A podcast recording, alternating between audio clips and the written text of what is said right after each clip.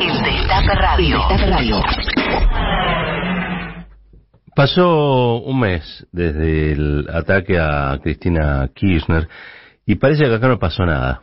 ¿no? Parece que en la política argentina, eh, después de los repudios de rigor, eh, faltó solo el de Patricia Bullrich, de, pero después de, de las declaraciones este, sentidas, ¿no? como una especie de, de condolencia ¿no? por lo ocurrido, llevado, llevado muy al plano de lo individual, esto le ocurrió a Cristina, no le ocurrió al sistema institucional. Esto le pasó a Cristina, a Cristina, no le pasó al sistema político. Como si Cristina fuera eh, algo ajeno al sistema político argentino. Como si no tuviera una representación institucional. Como si no fuera la vicepresidenta del país. ¿no? Como si Cristina estuviese por fuera de todo y las cosas que a ella le ocurren son las cosas de Cristina, pero para el resto simplemente asuntos que valen una condolencia eh, que dura uh, un tiempo efímero. Y para mí es momento de destacar esto. ¿Por qué? Porque creo yo, a la instancia eh, a la que se llegó allí en Juncal Uruguay, creo que el intento de asesinato de una vicepresidenta habla mucho del país, habla mucho de sus instituciones y habla mucho de la dirigencia política. Y por supuesto, habla mucho de la sociedad donde se produjo. No es algo que sea encapsulable, sino que es producto, resultado un entramado que lo hace posible, como casi todo en la vida. Como casi todo en la vida. En ese punto, yo quería hacer un, breve repaso por algunas de las cosas que se estuvieron diciendo en las últimas horas, para demostrar que Argentina sigue siendo el mismo país que hace un mes. Que finalmente este atentado, este intento de magnicidio, este intento de asesinato de la vicepresidencia que tiene múltiples lecturas para hacer, todas ellas muy profundas, quedó acotado a un hecho policial donde hay copitos, copitas, lobitos, lobitas, algunos más solitarios, otras menos solitarias, eh, y no mucho más que eso. ¿Mm? Me parece que el, el, el nivel que está teniendo la política argentina es muy bajo. Muy bajo. Yo digo bajísimo. Bajísimo. Por un lado, este, hay casi, yo diría, por momentos discursos convalidantes de estos atentados, o de este atentado, Después hay otro que es un recorte, ¿no? Como si este, insisto, atentado hubiera sido un atentado que ocurrió aislado. No, es, es un eslabón de una cadena. Por eso siempre recordamos el atentado al local de la Cámpora en Bahía Blanca. También el atentado que recibió, el balazo que recibió allí este, en, en Corrientes, un diputado, diputado peronista, eh, es el eslabón de una cadena que fue increyendo hasta llegar nada más y nada menos que a la, a la vicepresidenta. Y ese tendría que ser un tema de agenda. Pero no un tema de la agenda policial, tendría que ser un tema de la agenda política. ¿Cómo hacemos para aislar a los violentos? Bueno, muy sencillo, hagamos que las instituciones funcionen. ¿Cómo hacemos para aislar a los violentos? Bueno, la verdad es que tuvimos una política obstruccionista, puede decir la oposición, y vamos a empezar a tener una, política dialoguista con un gobierno que sabemos que le cuesta mucho, les cuesta mucho, entre otras cosas porque este, nuestra intervención en la administración de la cosa pública quizá no fue todo lo buena que pretendíamos. Está bien decir esto nos, trasla nos trasladaría a otro a otra situación, a otra dirigencia, a otra a otro país prácticamente. Mm. Debe ser escuchar primero que nada a Ricardo Lorenzetti. Ricardo Lorenzetti, eh, obviamente integrante de la Corte Suprema de Justicia, esta Corte de, de su, Suprema de Justicia tan desprestigiada, tan vaciada de sentido, por las propias decisiones que ha tomado la Corte o sus integrantes. No se le puede imputar a, al kirchnerismo nada que no haya sido la auto um, la autolesión de esta Corte, ¿no? Que ha decidido eh, ser la corte del Lofer y ha también decidido mantener entre sus miembros integrantes que eh, entraron inconstitucionalmente a la propia corte que vigila la constitucionalidad de las leyes, lo cual es un despropósito, una corte que no tiene paridad de género y que no tiene nada de federal. Escuchemos lo que dice Ricardo Lorenzetti. Yo no estoy de acuerdo con este proyecto, eh, no porque, o sea, en primer lugar, yo, yo respeto al Congreso, o sea, yo no digo que esté mal ni que esté bien, porque es una decisión del Congreso. Personalmente me parece que más allá de que se hable de distintos números y demás, hay que dar estabilidad, seguridad, porque cuando nosotros decimos hay que pensar en, la población, en la política es para la gente, Imagínate que si cambiamos a cada rato las leyes, los cuerpos legislativos, lo, cambiamos los jueces y que ya la gente no sabe por dónde ir. O sea, se siente insegura. A ver, este, la inseguridad jurídica, ¿no? Parece que lo, lo atormenta al señor Lorenzetti. Vamos a decirlo, el señor Lorenzetti no quiere que nada cambie porque lo que está hoy mal y que hay que cambiar, en realidad para él resulta un privilegio. Por lo tanto, no quiere que nada cambie. Ese pensamiento conservador, mejor explicado, imposible. Mejor explicado, este, imposible. Ahora, la pregunta es si vos tenés una sociedad con un 50% de pobreza, ¿no tenés cosas que cambiar? ¿No hay legislaciones que probablemente sean anacrónicas y que haya que eh, derogar o impulsar otras en un mundo tan cambiante? Por lo tanto, este, no, no hay que enamorarse de las normas, sobre todo cuando los resultados son malos o, o este conservadurismo es bueno para algo. Porque si es bueno para algo, a mí lo único que me entra en la cabeza es que este conservadurismo es bueno para Lorenzetti, y para Rosati, y para Rosenkrantz, pero no para el resto. Y la verdad es que si me hace elegir, creo que cualquier persona sensata va a decir, y yo quiero una corte federal, yo quiero que en una corte estén expresadas todas las tonadas, todas las miradas, todas las perspectivas. Somos un país inmenso como para dejársela a estos cuatro vivos, este que al fin de cuentas dicen, no, yo no quiero, lo mejor es que nada cambie. Bueno, es lo que suele decir aquel que eh, recibe un, privilegio, ¿no? Es como los que te dicen que el patriarcado no existe, o, no, no, no. Esto es eh, un, pensamiento este, prácticamente monárquico, ¿no? Eh, con el criterio de, Lorenzetti, si, si, si nada cambia, estamos mejor. No, no, mire, en una sociedad que no funciona hay muchas cosas que cambiar, Lorenzetti. En una sociedad que quisieron matar a la vicepresidenta del país, hay mucho que cambiar hay muchísimo de cambiar. Después lo quiero, quiero hacerles escuchar algo que dijo Manes, porque mm, más allá de, de haber señalado algo que, con mucho coraje, ¿no? Cosa que después los señaló todos a disciplinar sobre el espionaje en la era macrista, dijo otras cosas, que ya es una lectura política. Recordemos que yo lo que estoy tratando aquí es decirles que no pasó prácticamente nada, que los debates en la Argentina siguen siendo los mismos que antes de, del atentado contra la, la, la vicepresidenta Cristina Kirchner y que volvimos a la agenda previa, que es una agenda que tiene este, ejes que a mi modo de ver y a mi juicio son ejes falsos en, en, relación a lo que la sociedad está demandando y la necesidad que tienen la, la sociedad de que al país le vaya mejor, pues si lo, al país le va mejor, obviamente a la gente que vive aquí le va, le va mejor. Vamos a escuchar qué dijo Manes sobre Macri y sobre Cristina. Facundo, ¿lo querés jubilar a Macri? Yo creo que él eh, con Cristina Kirchner no nos permiten pensar un país. Son los dos. Pero vos son lo en el mismo lugar a Cristina Kirchner y a Macri. Representan dos minorías y lo pongo también a, a la Horacio, la Reta, que está dentro del esquema Macri. Yo creo que hay pones en el mismo lugar a todos esos? Te voy a decir lo que yo pienso. Sí, sí, sí, sí. Hay dos liderazgos en la Argentina hoy. Uno es Cristina Kirchner, donde está Alberto Fernández, donde está Massa, y hay otro liderazgo que es Macri, donde está eh, Larreta, donde está Bullrich. Yo creo que eso, sinceramente creo que esa antinomia... Pero lo pones en el, en el mismo lugar. sí, sí, sí. Yo creo que esa antinomia no nos, nos impide pensar un país.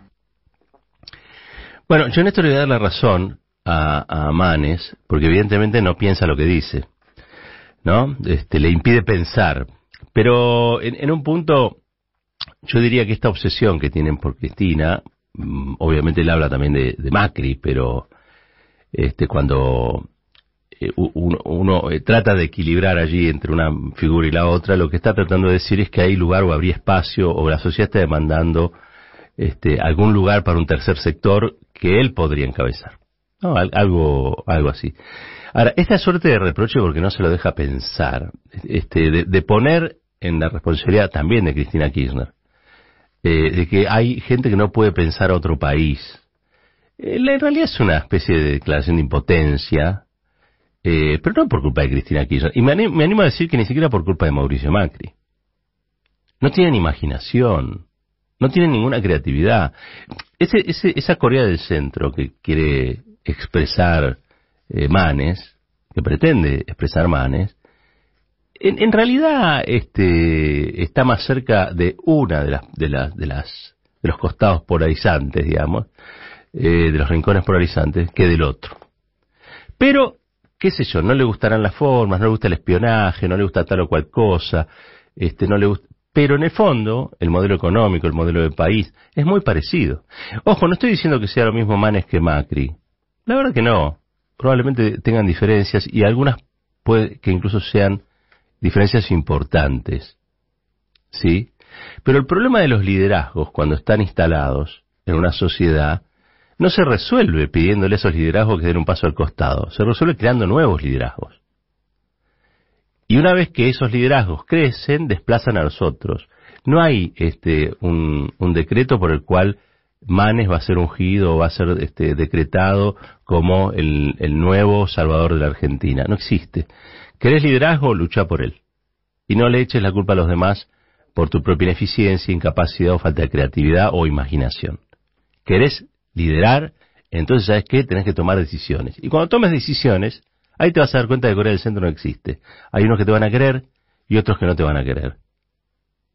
Algunos van a estar con vos y otros van a estar en contra tuya. Por lo tanto, eh, el hombre corcho, aquel que flota en cualquier circunstancia, es una vieja pretensión de la política, pero que solamente da diputados. Tipos sentados en sus bancas, en sus poltronas, que levantan la mano y votan leyes. Ser presidentes, tipos que lideran, que conducen y que dan vuelta a países, necesitan otro hambre. Es un hambre más grande que de andar diciendo no me dejan pensar un país, señorita. Me parece a mí. Vamos por el otro audio. En este caso es, bueno, sí, es infaltable. Mauricio, Mauricio Macri que dice que Yáñez, la, dictadora boliviana, este, que, ella, que él ayudó a instalar a través del apoyo a las fuerzas represivas, recuerden, ¿no? el apoyo de Macri al golpe de Estado, en realidad fue una, en realidad fue una presidenta constitucional, elegida por el Congreso. A. Andrés tiene un trabajo en su próxima convención, que es decir, con claridad, sin cinismo, sin eufemismos, Venezuela es una dictadura, Nicaragua es una dictadura, Honduras está seriamente complicada y no lo vamos a camuflar acá. Y Yáñez, la presidenta temporaria, que le eligió el Congreso con los miembros del partido de Evo Morales, eligió, hizo una elección tan bien hecha, tan transparente que volvió a ganar el partido Morales. Y esa mujer está presa Está presa del día uno que asumió este gobierno, después inventaron un juicio y sigue estando presa y condenada a 10 años por haber hecho el mandato que le dio el Congreso, ¿no? Presidente temporal. Entonces digo, si seguimos cumpliendo esas cosas, eso nos tiñe a todos de no, ser confiables, ¿no? Bueno, como vemos, este, no, no, no ha reflexionado nada, nada Mauricio Macri sobre lo ocurrido en Bolivia, sobre lo ocurrido con Evo Morales, sobre lo ocurrido con ese golpe de Estado, no ha reflexionado nada tampoco sobre el apoyo suyo a, las fuerzas represivas y a ese quiebre institucional, este, no, no ha reflexionado absolutamente nada. Sigue siendo el mismo delante del atentado de Cristina, no pasa nada si el dictador o una persona este, resuelve una mínima eh, legitimación, eh, deja de ser un dictador y pasa a ser un dirigente democrático. Las dictaduras, ya sabemos, son Venezuela, que tiene miles de elecciones, este, o Nicaragua, que también, digamos, más allá de sus problemáticas, un Estado de Derecho muy conflictivo y muy convulsionado, pero bueno, a Macri eso le parecen todas dictaduras. Bien, perfecto. Ahora, Yáñez no. A Yáñez no. Es raro, ¿no? Va, qué raro, es Macri, no es que raro. Es Macri, pero digo, no hay ninguna reflexión sobre la democracia, sobre el Estado de Derecho, sobre la crisis del Estado de Derecho en sociedades cada vez más desiguales. Eh, no hay ninguna reflexión sobre la necesidad de serenar los ánimos y hacer un aporte eh, donde la hacer una contribución a la paz, a la tranquilidad de una región que, la verdad, tenemos que ayudar a que no se, no se prenda fuego. Hay que ayudar a que Latinoamérica no se prenda fuego. Pero bueno, evidentemente estos tipos de, liderazgos, como el de Mauricio Macri, son liderazgos tóxicos. La verdad que son liderazgos tóxicos para la, para la democracia. Este, quizá algunos se vayan dando cuenta, quizá este, al darse cuenta hagan lo que tienen que hacer para desplazarlos, ojalá, pero son liderazgos tóxicos, porque realmente plantean eh, defensas de lo indefendible que este, despistan ¿no? a más de uno. Este señor quiere ser nuevo presidente, no sabe diferenciar una dictadura de una, de una democracia. En fin, por último, otra vez Macri. Eh, solo para demostrar que después de, un mes y monedas del atentado a Cristina Kirchner las cosas parecen no haber cambiado mucho y que esto es un síntoma de alarma, ¿eh? un síntoma de alarma, porque si eso que ocurrió no mueve a la gente a pensar de otro modo, no mueve a la dirigencia a pensar de otro modo, entonces eso nos pone más cerca de que vuelva a suceder y eso me parece que nadie lo está tomando con la gravedad que el caso que el caso reclama. Escuchemos lo que dijo Mauricio Macri, muy consternado, ¿no? Por lo que está sucediendo en la en la Argentina. A ver. Los, únicos que venimos de ser una potencia a, hoy llegar a niveles del 50% de pobreza, una cosa tremenda por la permanente destrucción de estos valores institucionales y tal vez siendo uno de los inventores, recién hablábamos con, con Mariano, de los inventores del, del populismo, ¿no? Porque Viti y Perón tal vez son los que crearon el populismo en el mundo. Y yo digo, les vengo a dar un mensaje que creo que somos los primeros que nos vamos a deshacer de esta maldición que, ha traído tanta pobreza el año que viene. A ver, el peronismo visto como maldición. El peronismo visto como maldición. Primero voy a decir que no deja de resultarme eh, atrayente ver a alguien tan convencido de su, de su maldad, ¿no? O de su... Sí, sí, puesto maldad. Es como la, la atracción eh, que generan los, los malos en, la, en las películas, ¿no? En las series. Uno sabe que son malos, eh, malísimos, pero los ve repetir tanto lo mismo, este, que termina uno resultándole este, atrayente lo que dicen. Hace 70 años en la Argentina el peronismo introdujo la modernidad. El peronismo no, no, no introdujo el populismo eh, como descalificación o como intenta Macri descalificar. El, el peronismo introdujo la modernidad, la modernidad de la legislación laboral, hizo que este, trabajadores y trabajadoras que no tenían derechos los pasaran a tener. Creó con eso un mercado interno. Con ese mercado interno generó una, este, una burguesía nacional o algo parecido a una, burguesía nacional.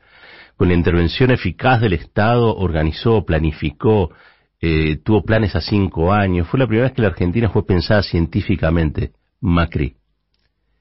Y, y entre otras cosas se generó el IAPI, por ejemplo, ¿no?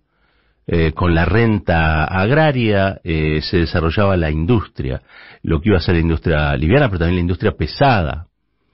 Eh, teníamos un nivel de desarrollo con Perón mayor al que habíamos tenido en la previa y casi, yo diría hasta mediados de la década del 60, Argentina estaba en muchos ítems mm, muy por encima de Brasil, que después nos pasó el trapo. por lo tanto, que Macri diga estas cosas, primero me confirma que es un ignorante, Segundo, que es un presidente que eh, lo que promueve es el odio, el odio al peronismo, eh, porque, y por prácticamente la mitad de la población es peronista. Pero aparte está peleado con la historia, promueve el odio con la historia, está peleado con la historia. Quiere reescribir la historia a su, a su antojo eh, y hacer una especie de, de giro traumatológico a la sociedad que sigue creyendo que Perón y Evita este, hicieron cosas buenas, o que por lo menos favorecieron que los más desfavorecidos de la historia pasaran a tener algo a favor, y, y él dice todo lo contrario. Dice todo lo contrario. Si uno le suma a Macri diciendo que para liderar hay que bancarse los muertos que produce la represión, eh, estamos en presencia de un gran problema. Problema que teníamos antes del atentado a Cristina y parece que problemas que seguimos teniendo después del atentado a Cristina.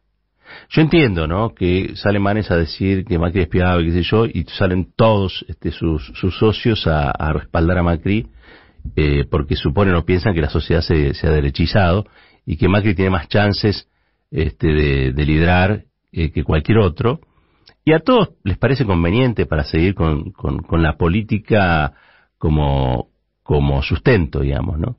Pero la verdad es que la Argentina necesita otra cosa. La Argentina necesita gente que haya interpretado que lo que sucedió hace un mes y que estuvo a punto de suceder en la cabeza estallada de Cristina Fernández de Kirchner es lo suficientemente grave como para empezar a decir cosas nuevas y no estas mismas cosas viejas que lo único que hacen es ponernos en un ciclo que parece nunca terminar. La Argentina, insisto, y estoy cada vez más entusiasmado con esta idea, está al borde de cumplir 40 años en democracia y no merece tener este, dirigentes que ante lo excepcional reaccionen con tanta bajeza. Eh, necesitamos una nueva dirigencia, también en la derecha, eh, que empiece a pensar el, el país no solo desde la posibilidad de romper o destruir, sino también desde la posibilidad de construir con otros y con otras que no piensen igual a ellos. Lo que se tenía que decir se dijo. Roberto Caballero y su editorial. A buen caballero, buen entendedor.